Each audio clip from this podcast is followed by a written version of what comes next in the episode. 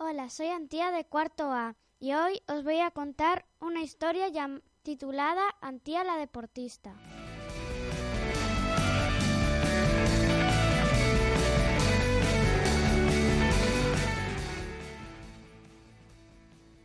Érase una vez en el Grove, un sábado por la tarde, Antía no sabía cuál era su deporte favorito, así que decide probarlos todos. Antía es rubia, de ojos de color miel y muy, y muy alegre. Antía no sabe qué deporte le gusta. Primero juega al fútbol, pero no le gusta. Más tarde juega al baloncesto, a piragüismo, a baile, a balomano, a lanzamiento de jabalina. Fue a natación, a hípica, a karate, pero ninguno le gustaba. Juega todos los deportes y ninguno le convence. Le da vueltas a todos. Pero nada, así que se siente triste porque cree que no va a encontrar su deporte favorito.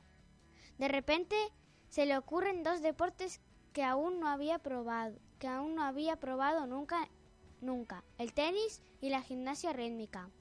Después de probarlos todos, le gustan mucho y por fin decide cuáles son sus deportes favoritos, el tenis y la gimnasia rítmica. Finalmente decidió, ir a las Olimpiadas del 2020 y se lo contó a todo el mundo. Fin.